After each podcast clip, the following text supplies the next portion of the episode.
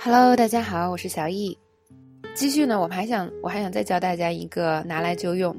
那么，当 Sheldon 跟这个医生啊，呃，道别之后，嗯，进了自己的公寓，那么 Leonard 这个时候就说：“Great timing, food just got here。”来的真巧，吃的刚到。那么这边想教大家这个 “great timing”，它呢也有两种不同的意思。一种就是 Leonard 刚才说的这个。啊，正好，真巧，你来的真是时候。我们中文经常这样说，是吧？比如说，你跟另外一个人很巧都是同时到的，你就可以说：“哎，我们俩同时到的，这个真巧。”Hey, we arrived at the same time. Good timing. 那我们也可以啊，有个变体，就是 great timing，把 good 变成 great。比如说大家聚餐，那么你有个朋友呢来晚了，可是呢刚上菜他就来了，那这就很巧了。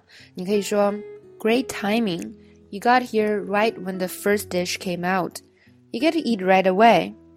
那么这是一个第一个意思，表达真巧哦，正好啊，你来的好巧，刚刚好这样的意思。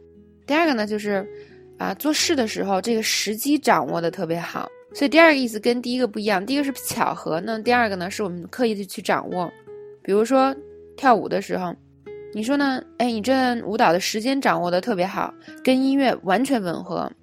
这个怎么说呢？Great timing with your dance routine. It matched perfectly with the music. 好，那既然我们可以说 good timing，还有 great timing，当然我们也可以说 bad timing。哎呦，这个时机啊真不好。或者呢，你什么东西特别没掌握好。我去屋子里的时候呢，他们刚刚吵完架，真的好尴尬呀，时机啊真不巧。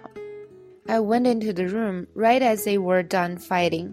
It was really bad timing。好，这一条呢就讲到这儿。现在大家知道了这几个常见句式的几种不同用法，以后呢就可以尝试把它们活用出来了。